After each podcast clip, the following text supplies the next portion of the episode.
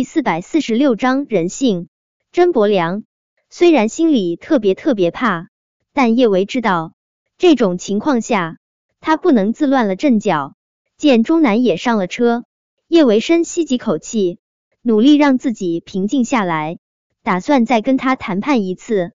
我说，你们还是把我放了吧，把我送去喂狼没有任何意义，但是放了我，最起码。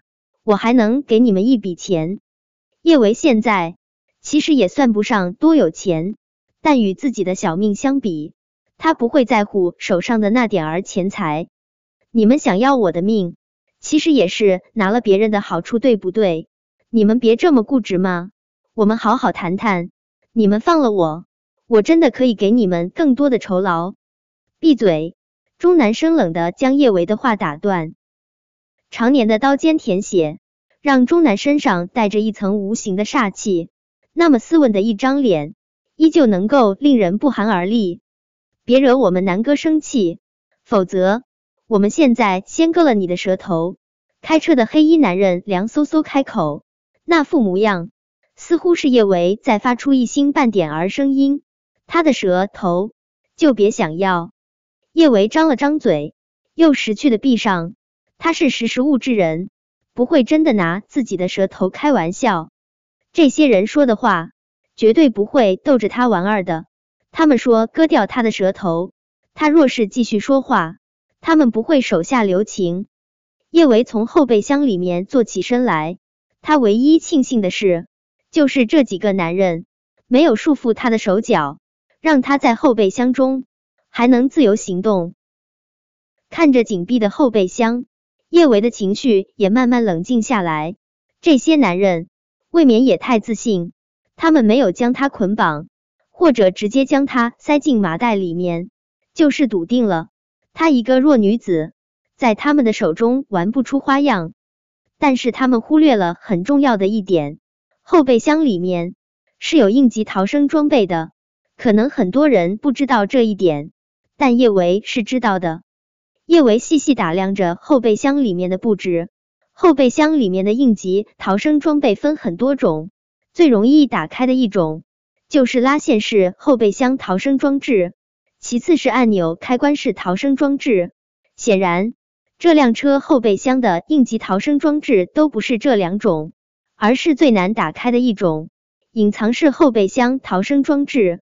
叶维的视线快速在后备箱的车门上搜索。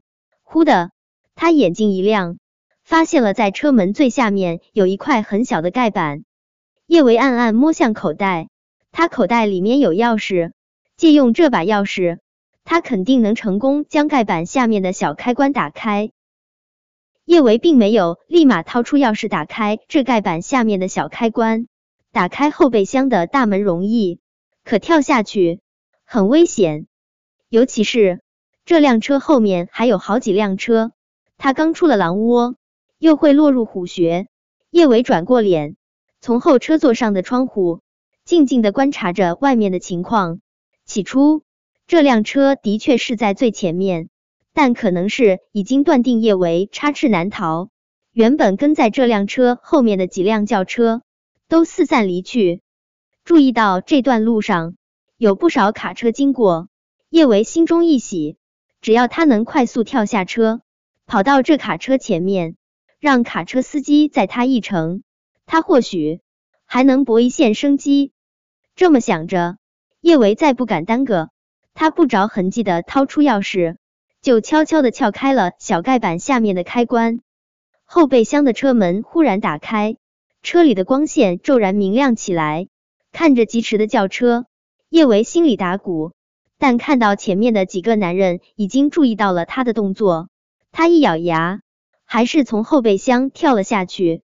叶伟也算是半个练家子，身体柔韧性很不错，再加上他的身体刚好滚落到了一旁的泥土之中，他身上倒是没有受多重的伤，只是胳膊上被擦破了些皮。前面的轿车猛然停下，叶维丝毫不敢耽搁，他赶在钟南他们下车之前。就冲向了迎面驶来的一辆卡车前面，叶维当街拦车，卡车司机不想闹出人命，自然猛踩刹车。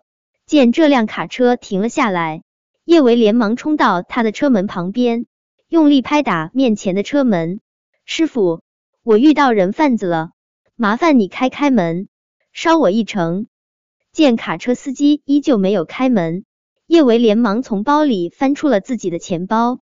师傅，我不会让你白帮忙，我可以给你车费，我把我身上的钱都给你，你帮我一下，好不好？卡车司机本来不想多管闲事，但是看到叶维手中的钱包，他有些心动。他刚想打开车门让叶维上车，钟南和他的手下就已经从轿车上冲了下来。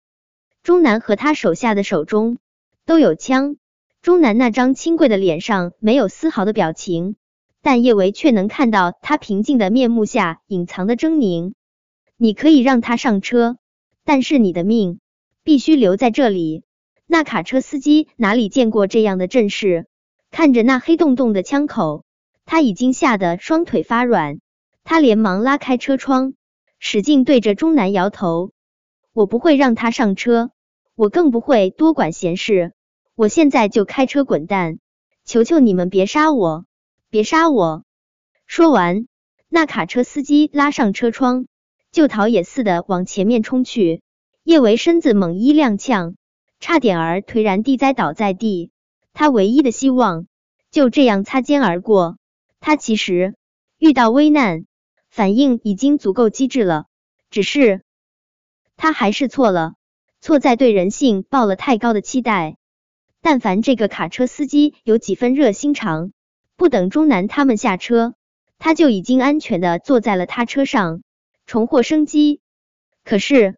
这个卡车司机是自私而又贪婪的，他没有立马给他开车门，倒是想要坐地起价。等叶维掏出钱包，他再反应就已经太迟了。叶维忽然就有些怀念小时候，他与厉佳怡还有叶少晨住在乡下的那段时间。那时候村里很穷，可十里八乡的村民们都有一副热心肠，谁家有难，八方支援。哪里会去考虑那么多的利益与回报？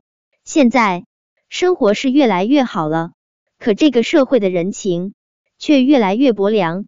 金钱、权势倒是比一条活生生的性命更珍贵了。真不知道这是幸事还是悲哀。就算是这个卡车司机不愿意帮忙，叶伟也不愿意就这样放弃求生。他的腿上、脚上都受了伤，很疼。可他顾不上去管他身上的伤口，他咬着牙稳住身子，就往一旁的道路上冲去。他还没迈几步，黑洞洞的枪口就已经死死的抵在了他的太阳穴上面。叶维，我不介意现在就要你小命。本章播讲完毕，想提前阅读电子书内容的听友，请关注微信公众号万月斋，并在公众号回复数字零零幺即可。